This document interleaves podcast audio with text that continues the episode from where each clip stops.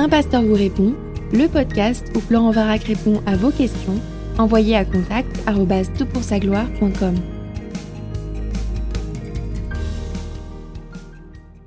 Pour ce podcast, je suis entouré et accompagné d'un cher ami, Fred Marshall. Bonjour Fred. Bonjour Florent. Alors, je suis vraiment heureux que pour cette session de pasteur vous répond, c'est moi qui pose la question et c'est un ami qui trinque et qui se plie à, l'exercice. Mais euh, j'ai tellement apprécié de cheminer avec Fred tout au long de, euh, de, mon ministère dans l'église de Cusset. Euh, il a une riche expérience et j'ai pensé que ce serait vraiment profitable pour les auditeurs de Tout pour sa gloire d'écouter un peu son, parcours. Et la question qui me préoccupe, on dit souvent qu'il est absolument incompatible d'être disciple de Jésus et un homme d'affaires euh, impliqué, convaincu, euh, ayant réussi, et je crois que ça te caractérise.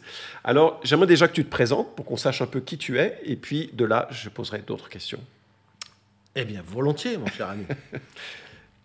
Donc, je me prénomme Frédéric, comme Florent l'a dit. J'ai passé le cap des 60 ans, j'ai fêté mon 62e anniversaire il y a quelques mois. Je me suis converti, j'avais l'âge de 22 ans, grâce à des contacts euh, que m'avait présenté ma chère épouse, Caroline. Et j'exerce dans le monde professionnel dans une société de promotion immobilière, dont je tairai le nom par, par discrétion, mais pour laquelle j'ai en charge plusieurs structures euh, qui développent de l'immobilier de construction neuf sur toute l'Alsace, la Bourgogne euh, et la région Rhône-Alpes. Ça représente 250 personnes pour une activité de 2000 euh, logements par an. À côté de ça, j'ai des activités dans l'église de Cusset, où je suis membre du conseil pastoral avec d'autres chers frères et le pasteur de l'église, Philippe Viguier. Oui, Philippe Viguier qui a pris ma place euh, dans l'église. Il m'a viré. C'est la mauvaise blague en fait. Euh, c'est moi qui suis parti et je suis tellement reconnaissant pour Philippe qui est un cher ami. On a écrit des bouquins ensemble et, et c'était vraiment pas une un bon propos de ma part dans ce podcast. Mais Fred, qu'est-ce qui t'a euh, conduit à l'âge de 22 ans d'embrasser la foi chrétienne? Alors, j'avais grandi dans une famille catholique pratiquante. Ok. J'ai été à l'église euh, dès mes 5 ou 6 ans. Et ça a été pour moi euh, très, très nourrissant d'entendre parler de Dieu, même si l'instruction que j'avais de l'évangile était extrêmement sommaire. Et à l'âge où on commence à réfléchir, tu sais, dans l'année de première et qu'on commence à faire de la philo, euh, j'ai été pris par des questions que je n'arrivais pas à dépasser parce qu'on m'avait présenté Dieu comme quelqu'un d'infiniment bon et qu'en même temps, il fallait avoir une vie droite et juste. Mhm. Et donc, euh, j'avais des débats avec ma chère maman en lui disant Écoute, maman, il y a un truc que je ne comprends pas. Soit Dieu est bon et quoi qu'on fasse, il nous aime et il nous sauve, ou alors il ne regarde que ce que nous faisons dans notre vie et donc il compte euh, ce que nous faisons bien et ce que nous faisons de moins bien. Et celui qui fait les choses très bien, eh bien, est aimé de Dieu et la vie éternelle. Et celui qui a fait des très mauvaises choses ne connaît pas la vie éternelle et connaît euh, l'enfer éternel.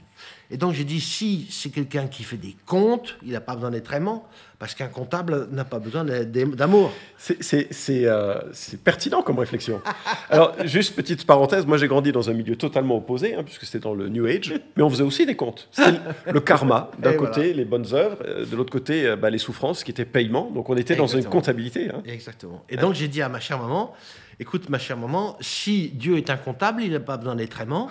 Et puisque je crois de comprendre ce que tu me dis qu'il prend en compte tout ce que nous faisons, je considère que c'est un comptable, donc j'ai rien à faire avec un comptable parce que j'ai envie de quelqu'un qui m'aime. Et donc j'ai envoyé toute la fois euh, valser parce que ça m'intéressait pas du tout. À partir du moment où ce n'était que la manière dont on est agissant, bien agissant ou mal agissant, je me dis l'amour n'a rien à voir là-dedans.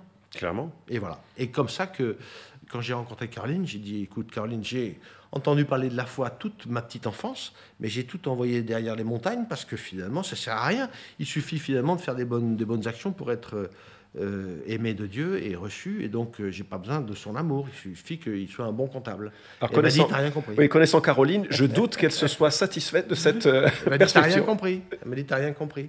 Parce qu'aussi bien que tu fasses, m'a-t-elle dit, tu ne pourras jamais rien mériter de l'amour de Dieu, parce que nous sommes définitivement empêchés d'entrer en sa présence à cause de notre péché. Le terme péché, c'est un terme extrêmement vulgaire, presque tabou aujourd'hui. Euh, on n'ose pas en parler. Euh, enfin, c'est quoi le péché? Notre propre euh, impureté, notre orgueil, notre euh, désir de plaire qui nous rend menteurs, hypocrites, tout ce qui finalement nous, nous rend pas, pas, pas, très fréquentables. Tu arrêtes de parler de moi, s'il te plaît Bon, alors ça c'est la, la, la, la, mauvaise nouvelle en quelque sorte. Mm. Mais comment est-ce qu'on met en, équation cette notion de, du, du, péché puis de l'amour de Dieu? Eh bien, ça a été pour moi décisif d'avoir à écouter un jour une prédication euh, sur euh, une lettre de Paul à l'église d'Éphèse, où l'apôtre Paul dit C'est par la grâce que vous êtes sauvés, et non pas par vos œuvres, afin que nul ne se glorifie. Et dans cette phrase, tout est devenu clair. En fait, quelqu'un m'a expliqué que la volonté de Dieu, justement, était que personne ne puisse être devant lui en disant Je suis là parce que je l'ai mérité. Et comme on est tous privés de la gloire de Dieu, et qu'aucune de nos œuvres, fût-elle extraordinaire, nous permette mm. d'entrer dans sa présence, j'ai réalisé que j'étais incapable de me sauver soi-même. Et grâce au témoignage que j'ai eu de plusieurs chrétiens de mon âge à cette époque, à Caroline encore et à, différents échanges avec un, pasteur que j'avais rencontré à l'époque, j'ai compris à un moment donné qu'il fallait plier le genou devant le Seigneur et reconnaître ma condition de pécheur et d'accepter son salut. Un salut qui vient de La foi. En qui? En quoi? En Christ. En Christ. Pourquoi? Parce qu'il est le Fils de Dieu. Il est le Fils de Dieu, celui qui est venu ici-bas pour porter le poids de notre culpabilité dans le Père. Il a tout payé à la croix pour que nous soyons libérés. Fred, tu as cité un texte, et ce texte, c'est Éphésiens chapitre 2, et j'encourage tous ceux qui euh, écoutent ce témoignage, qui se diraient, mais où est-ce que je peux trouver euh, ce dont il est question ici? Bah, C'est dans la lettre que Paul écrit aux Éphésiens, dans le Nouveau Testament, la deuxième partie de la Bible, chapitre 2, et on va même être un petit peu plus précis dans l'adresse, euh, c'est les phrases 8 et 9, ou en tout cas les versets 8 et 9. Et, et qu'est-ce que ça a changé pour toi le jour où ça c'est devenu clair, et où tu as cédé quelque part à cette notion que, ok, tu as admis que tu étais pécheur, tu as cru ou exprimé ta foi que Christ était mort pour toi. Qu'est-ce que ça a changé? Tout. Tout. Ça, au moins, c'est. C'est incroyable. C'est incroyable. C'est clair. À partir du moment où je me suis reconnu euh, comme quelqu'un d'incapable d'entrer dans la présence de Dieu à cause de ma nature et que j'ai accepté le sacrifice de Jésus-Christ pour moi-même, qu'il était mort pour des millions d'autres, mais pour moi en particulier, et que j'ai eu la conviction d'être devenu un enfant de Dieu, ma vie a été complètement nouvelle. Hmm. Voilà, définitivement nouvelle. Et elle l'est toujours. C'est chouette. Cette notion d'abandonnement, c'est vraiment l'antidote de l'orgueil. Je ne peux pas prétendre arriver à Dieu par mes forces. Je, dois me laisser trouver par un Dieu qui tend la main. Exactement. C'est euh, ok, très bien. Alors, dans un monde de plus en plus déchristianisé, j'imagine que de temps en temps, des gens, des collègues notamment, euh, qui peut-être ont, ont, trouvé ta trace euh, sur Internet, savent que tu es engagé dans une église, que tu es chrétien, que tu te déclares disciple de Christ. Et euh, s'il te pose une question, pourquoi tu crois? Tu réponds quoi? Je crois parce que j'ai éprouvé et je vis au quotidien l'amour de Dieu pour moi. Profondément, je suis aimé de Dieu.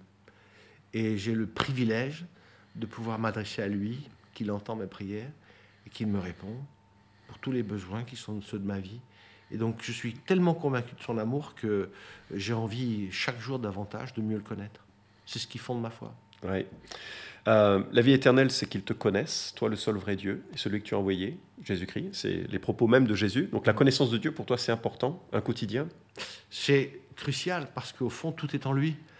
Euh, nous sommes tous à avoir les mêmes défis, les mêmes luttes, les mêmes combats. Et la vie est dure. On est dans mm. un monde dur déchristianisé, comme tu l'as dit, mais aussi euh, profondément idolâtre, au sens où finalement nous avons remplacé Dieu par tellement de, de dieux de substitution qu'on se perd. Et la relation que j'ai avec l'éternel Dieu dans ma vie de prière, dans ma relation avec lui, c'est, c'est la chose la plus précieuse de toute ma vie. Et c'est d'ailleurs la seule chose que nous voulions transmettre à nos enfants, mmh. Caroline et moi, c'est qu'ils connaissent Dieu comme nous le connaissons et qu'ils aient une relation avec Jésus comme nous, hmm. nous avons une relation avec lui. À part ça, il n'y a rien d'essentiel. Et eh oui, parce que tout ce que l'on a ici, on le laisse. Écoute, eh Fred, on va revenir sur le monde de l'entreprise. Euh, en tant que euh, disciple de Christ, on, est dans un climat très laïque.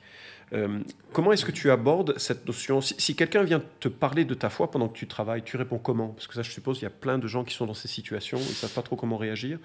On me parle très, très, très peu de ma foi. Ok. Très, très, très peu. Parce qu'il euh, est de, un principe euh, tout à fait clairement établi dans l'entreprise et dans les entreprises où j'ai travaillé. Il ne peut pas être question dans l'entreprise ni de religion ni de politique. Clairement. Clairement. Ok. Et donc ces sujets sont absolument bannis de, toutes les, de tous les échanges.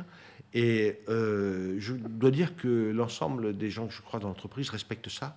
On ne parle jamais de l'un ni de l'autre. Voilà, pas de politique, pas de religion. De ce fait, les occasions de témoigner de ma foi sont extrêmement rares. C'est finalement au détour euh, d'une question ou d'une interrogation que je peux glisser un petit mot, mais c'est toujours extrêmement léger. Et je veille aussi à ne pas être perçu dans l'entreprise comme un prosélyte, parce qu'on m'en ferait le reproche, et on me ferait le reproche avec raison. Avec raison, oui. Alors justement, quand euh, euh, ça, c'est une des questions que l'on a souvent, par exemple, des gens qui ne savent pas trop comment, comment gérer ça. Imagine, tu es dans une réunion de travail, tu es avec, euh, même en tête à tête avec quelqu'un, quelqu'un te pose une question sur ta foi, comment, comment tu réagis pour respecter le cadre juridique de l'entreprise et en même temps la liberté d'expression qui est quand même celle de la démocratie? Alors, j'ai éprouvé ce genre de, de, situation plusieurs fois je propose à la personne de nous retrouver à part pour boire un café ou prendre le temps d'un déjeuner ensemble et d'évoquer plus paisiblement euh, ces questions qui l'intéressent en dehors des heures professionnelles.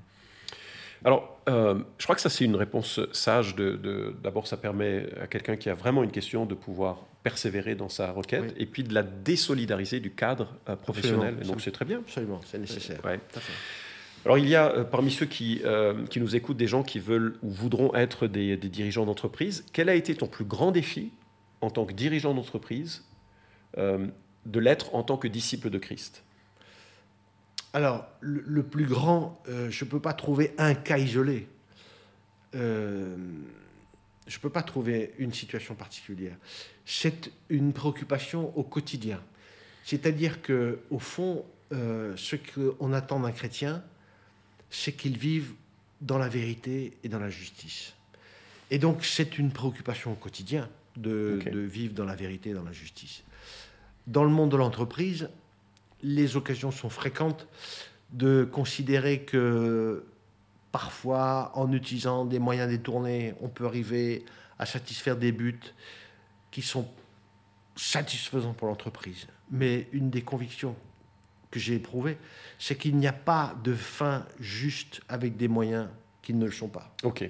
Et donc l'exercice de ma vie professionnelle, c'est d'avoir toujours, toujours des moyens justes, parce que euh, il est pour moi extrêmement important que les moyens soient justes, parce que je, je, je, me répète, il n'y a pas de fin juste si les moyens sont injustes. Donc si ce que je veux obtenir, je l'obtiens par le mensonge ou la tromperie, je sais que le résultat ne peut pas être juste en lui-même. Donc le défi pour moi, ce n'est pas le défi d'un événement majeur, c'est un exercice au quotidien d'essayer d'être vrai et juste en tout. Et c'est la difficulté, c'est que chaque fois, chaque jour, il faut recommencer. En fait, ce que tu euh, évoques, c'est la notion d'une éthique irréprochable en tant que dirigeant. C'est ça qui devrait être le, centre de la vie de disciple. Qui... En tout cas, c'est mon ambition. Ouais. Je ne dis pas que j'y arrive toujours, autant que je le voudrais, aussi bien que je le voudrais, mais c'est mon ambition. Oui, ok. D'ailleurs, pour ceux qui s'intéressent à la question du leadership, il y a un podcast précédent qui a été enregistré, que tu, vous retrouverez sur, euh, euh, sur la plateforme de euh, Un pasteur vous répond, sur YouTube, qui parle des principes d'excellence du leadership, où Fred répond un peu à, ces questions. Alors, je sais qu'on a vécu des moments où on a prié parfois pour ces questions d'entreprise qui étaient difficiles et, et compliquées.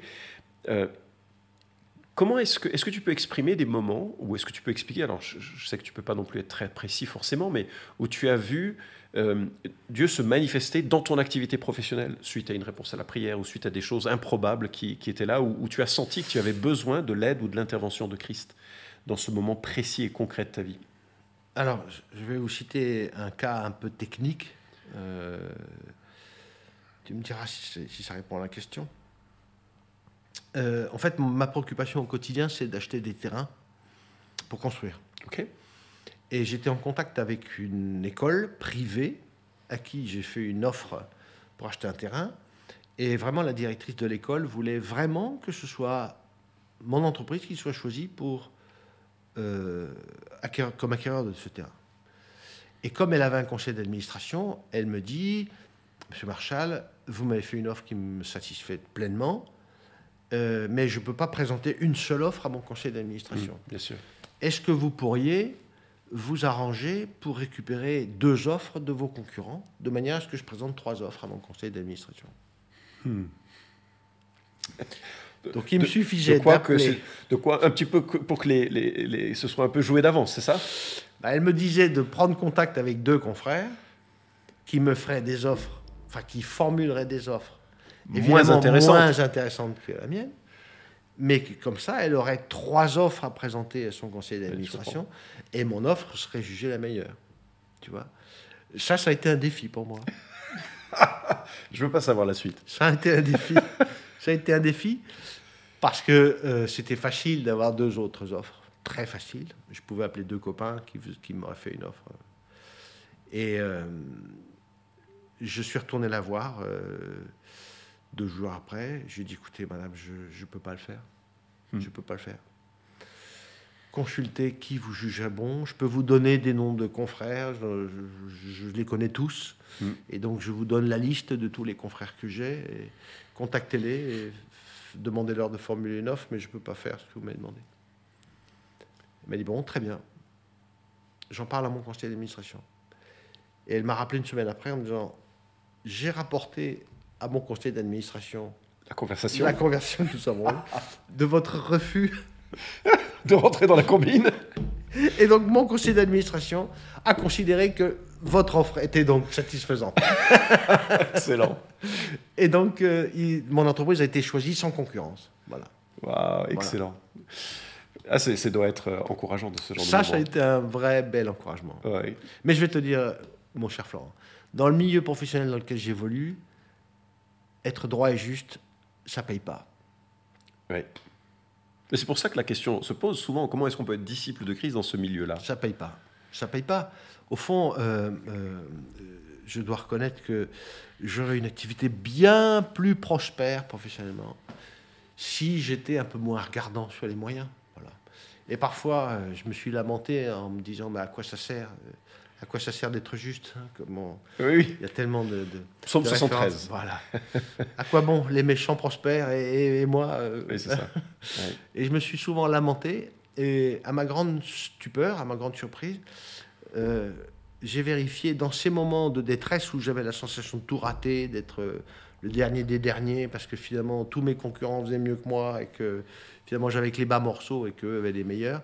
Je me suis rendu compte que bizarrement le Seigneur pourvoyait ailleurs, sur d'autres euh, sur d'autres lieux, parce qu'en fait j'ai une région extrêmement élargie entre Lyon, Dijon, Clermont-Ferrand, Annecy. Mm. Et euh, quand je réalisais à un moment donné qu'on était très mauvais à Lyon et que je désespérais sur nos résultats, je voyais avec émerveillement notre activité sur Dijon ou sur Clermont-Ferrand monter bien au-delà de ce que j'escomptais, ce qui fait que finalement, tout étant dans le même panier, euh, l'activité extraordinaire qu'on pouvait avoir sur Dijon Hmm. ou sur Clermont-Ferrand faisait que les médiocres résultats de Lyon étaient largement compensés par des résultats ailleurs, tu vois Ouais, donc on a le sentiment que Dieu prend soin aussi de ceux qui s'impliquent dans la cité. Exactement. Euh, c'est intéressant cette notion de, de- de- de- de justice. euh, euh, ne cherche pas à être juste à l'excès, nous dit l'Ecclésiaste. C'est c'est très. euh, on vit dans une société tordue où il y a une, on peut pas être parfait dans l'ensemble de. Et, et en même temps, on a une attente et une exigence de perfection. Donc ça doit être compliqué à gérer ça. perfection et de résultats. Et de résultats, Ouais. Pas évident à gérer. Mais c'est c'est une œuvre imparfaite par nature et je ne peux pas prétendre que je fasse tout bien et que tout ce que j'ai ré- réalisé, euh, j'en ai une légitime fierté. Et profondément, ce que je pense vraiment au fond du cœur, c'est qu'au fond, je suis plus spectateur de ce qui marche parce que j'ai des équipes formidables, j'ai des collaborateurs incroyables, j'ai des gens talentueux avec moi et je, suis convaincu que euh, Seigneur bénit mon travail parce qu'il m'aime, mais que c'est pas à cause de mon talent, c'est à cause de sa grâce, de son amour, de l'efficacité de mes équipes, du talent de mes collaborateurs. Moi, je suis un peu euh, à accueillir les fruits de travail que d'autres ont fait pour moi. Ça, c'était d'ailleurs très marquant de voir dans le podcast précédent la part que tu euh, donnes aux équipes, au travail en équipe, à la relation dans les équipes. Ça, c'était vraiment un podcast euh, important pour, pour moi, en tout cas, de, de, de l'entendre. Alors, je vais, je vais terminer avec cette, cette question. Euh, parfois, les, euh, le, jeune disciple qui s'engage dans, cette, dans ce monde de l'entreprise va être confronté à des, à des, défis. Parfois, il va y avoir une pression de donner des heures et des heures au-delà de peut-être du raisonnable. Peut-être il va y avoir des sacrifices sur la vie de famille. Sur comment quel conseil tu donnerais à quelqu'un qui est dans ce monde de l'entreprise avec ses pressions de résultats, qui est aussi un disciple de Jésus et qui veut maintenir les bonnes priorités? Il fait comment? Tu voulais quand même pas que je te pose que des questions faciles. C'est affreux de, poser la question comme ça. Euh, Merci. C'est une question très difficile il y a des bas, il y a des hauts, et euh, un jour ne ressemble pas au lendemain. C'est-à-dire que, au fond, euh, je crois profondément que la première nécessité, c'est de croire. Si on parle bien de quelqu'un qui est chrétien, n'est-ce pas Absolument. Mhm. C'est que croire et s'approprier le fait que le Seigneur m'aime et que lui fera ce qui nous paraît impossible à faire nous-mêmes. Je me suis tellement souvent réjoui de goûter cet enseignement du verset qui dit que le Seigneur en fait plus pour ses enfants pendant qu'ils dorment. Hmm.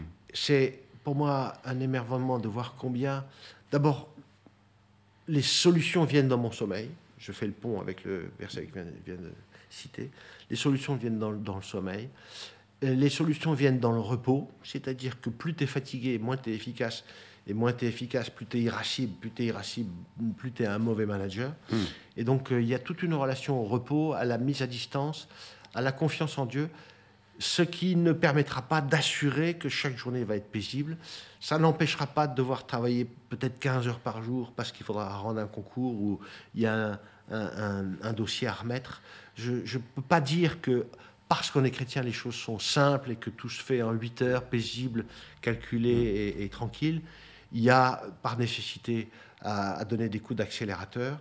C'est sur la distance qu'on se rend compte après que Dieu a été bon, qu'il a été fidèle, qu'il a été là, et que quand je regarde les 40 ans de vie professionnelle que j'ai derrière moi, je n'ai que de l'émerveillement de voir qu'il a passé tous les creux, toutes les bosses, que je me mmh. suis répandu devant lui mille fois parce que je pleurais de ne pas y arriver et qu'il est venu à mon secours. Super, merci. Vrai déclaration de dépendance du début de la vie chrétienne jusqu'à son achèvement. Merci beaucoup Fred d'avoir pris le temps et le risque de paraître sur ce podcast en te mm. dévoilant dans cet aspect très, très personnel de ton, de ton chemin. J'espère que ce sera édifiant et encourageant pour ceux qui écoutent ce podcast. Merci Fred. Merci Florent.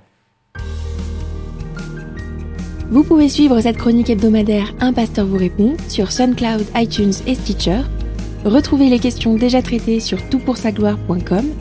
Si vous aimez ce podcast, merci de le partager sur les réseaux sociaux et de laisser une note sur iTunes. À la semaine prochaine!